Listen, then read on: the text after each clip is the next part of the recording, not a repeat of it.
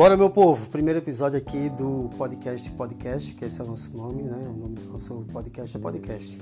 Então, eu sempre vou falar só podcast e você já vai saber qual é o nome, porque o nome é Podcast. Pode isso, Bruninho? Podcast. Vamos lá. O tema de hoje é comida demorada.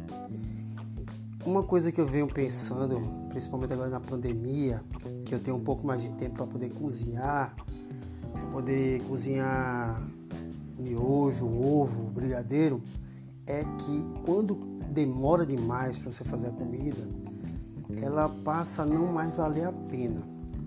Veja, veja se vocês conseguem entender. A viagem é a seguinte: chega um momento que o custo-benefício não vale a pena.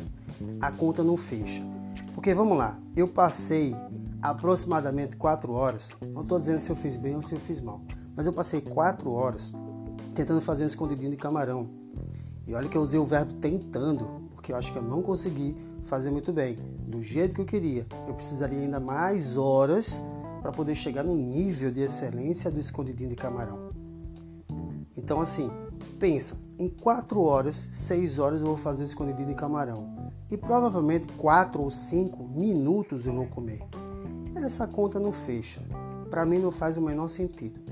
Então assim, comida demorada, não, se alguém fizer, aí, pô, você pagou o cara ali, aí você vai no restaurante, pagou, por massa, você tá lá de boas, tá usando aquelas quatro horas, que não vão ser quatro horas, porque ele tem um, uma expertise, né? Ele é especialista nisso, e como especialista ele vai fazer mais rápido.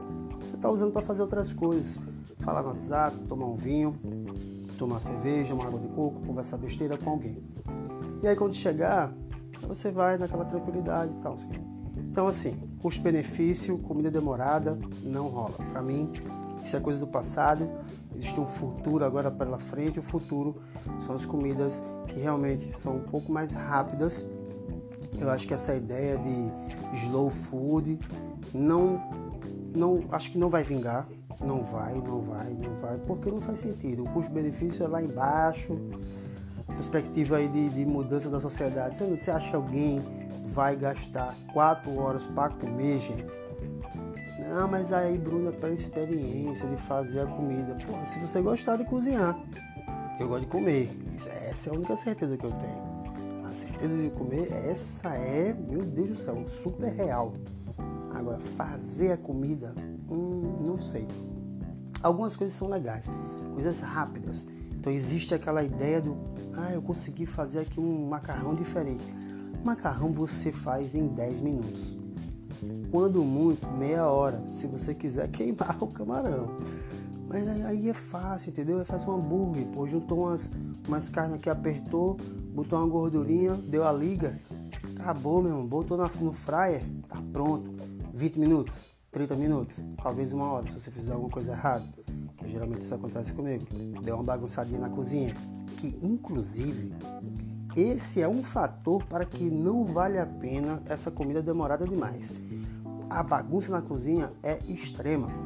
Eu não sei com vocês, mas comigo é uma bagaceira. Inclusive, já peguei algumas tretas aqui com Larissa, minha esposa, porque ela disse que eu faço tudo do jeito errado. No final, o que dá errado é realmente a receita. Eu acho que o processo é muito da vibe da pessoa. Por exemplo, eu estou na vibe de começar, sei lá, dourando e fritando, dourando, né? Que fala a cebola. Aí eu vou começar com a cebola.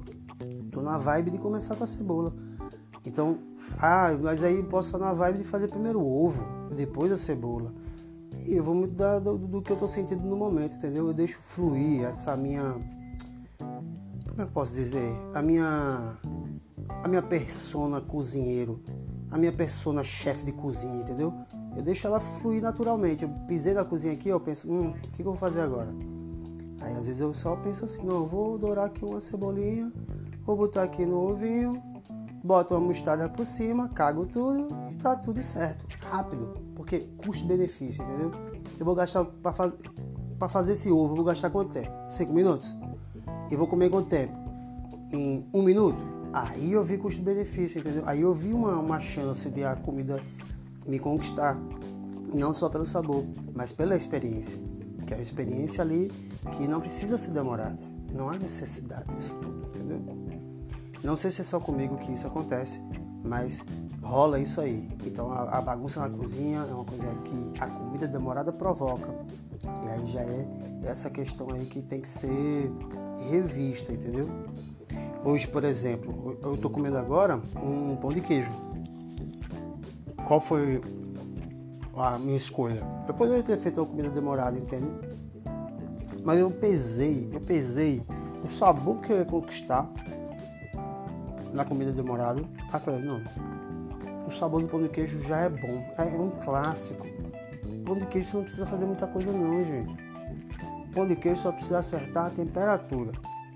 E aí a tecnologia nos brindou com, te... com uns, uns, aportes tecnológicos, com as ferramentas fantásticas. A exemplo da Air Fryer. Tem muito o que fazer, entendeu? Acertou a temperatura, botou ali no 180, 12 minutos. Mas por que 12, Bruno? Tem que ter esses dois minutinhos a mais aí pra dar aquela douradinha e esquentar a máquina, entendeu? Se puder, bota dois minutos sem nada, só esquentando a máquina. E depois, quando for no terceiro minuto, bota os pães de queijo. Não bota junto, porque quando eles se juntam, meu irmão, para largar é complicado. Então, bota tudo separadinho. Hum, maravilhoso. É preciso também acertar a marca, né? Isso é, é crucial. Mas aí você faz uma pesquisa no Google, melhor marca de pão de queijo. Porque outra coisa, será que vale a pena realmente fazer o pão de queijo? Né? O tempo vale a pena pelo o esforço ali despendido vale a pena para o sabor? Então, essa é outra questão, entendeu? Por exemplo, aqui eu comprei, estava pronto. Só precisei administrar a temperatura, que é uma tarefa simples se você tiver uma experiência. Não subestimemos essa questão da temperatura. Muitas comidas no mundo já foram estragadas por conta da temperatura.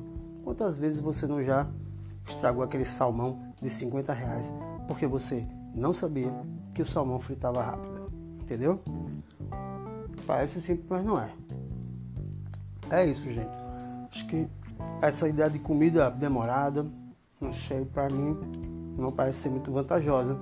Fico ainda na ideia dessa comida talvez pronta, mas com sabor interessante, gasto menos tempo para fazer, para comer e no final eu vejo que existe ali uma possibilidade de otimizar meu tempo para comer, para enfim, para essas coisas. No final das contas é o custo-benefício que eu acho que é interessante. E o tempo também, né? O tempo é escasso hoje. Vivemos essa sociedade do desempenho, né? Temos que desempenhar funções o tempo todo e produzir o tempo todo. E essa, esse desempenho exacerbado é óbvio que não vai ver sentido nenhum em uma comida demorada. Tá bom? É isso. Deixo vocês aí com essa reflexão. O barulho do meu queijo aqui, do pãozinho de queijo. Aguardem os próximos episódios. Esse foi o podcast podcast. Um beijo, até a próxima.